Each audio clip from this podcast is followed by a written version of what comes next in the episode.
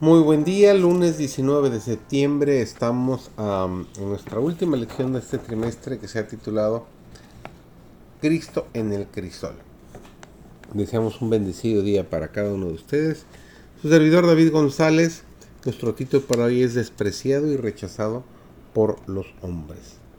Nuestro Señor tenía un cuerpo humano y una mente humana. Él era hueso de nuestro hueso y carne de nuestra carne Estuvo sujeto a la pobreza desde el mismo momento en que entró en el mundo. Estuvo bajo los chascos y las pruebas en su propio hogar entre sus hermanos. No estaba rodeado como en las cortes celestiales de caracteres puros y hermosos. Estuvo rodeado de dificultades.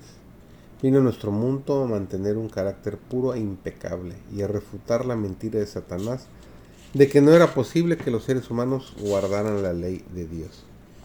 Cristo vino a vivir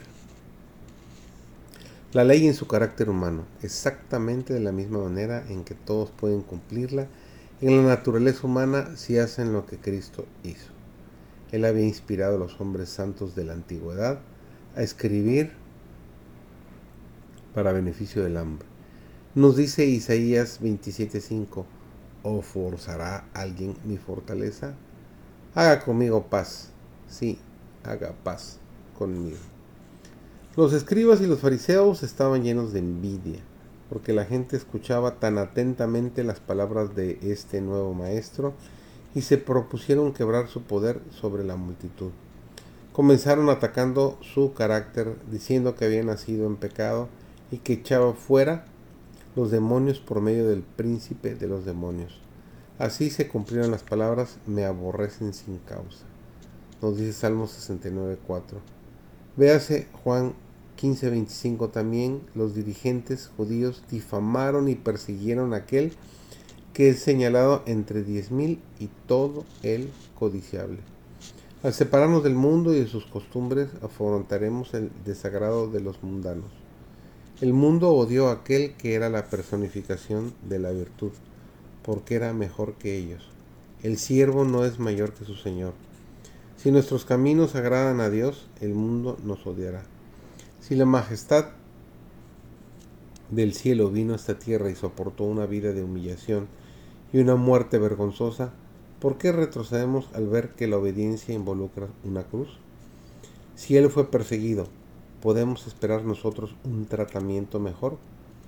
Yo le señalo al Cordero de Dios que quita el pecado del mundo. Él confortará y sostendrá a todos los que acudan a Él en busca de ayuda.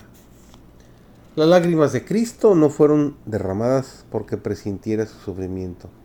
Delante de él estaba el Getsemaní, donde pronto le envolvería el horror de una grande oscuridad. Sin embargo, no era por causa de estas señales de su muerte cruel, por lo que el Redentor lloraba y gemía con espíritu angustiado. Su tristeza no era egoísta. El pensamiento de su propia agonía no intimidaba a aquella alma noble y abnegada. Era la visión de Jerusalén, la que traspasaba el corazón de Jesús.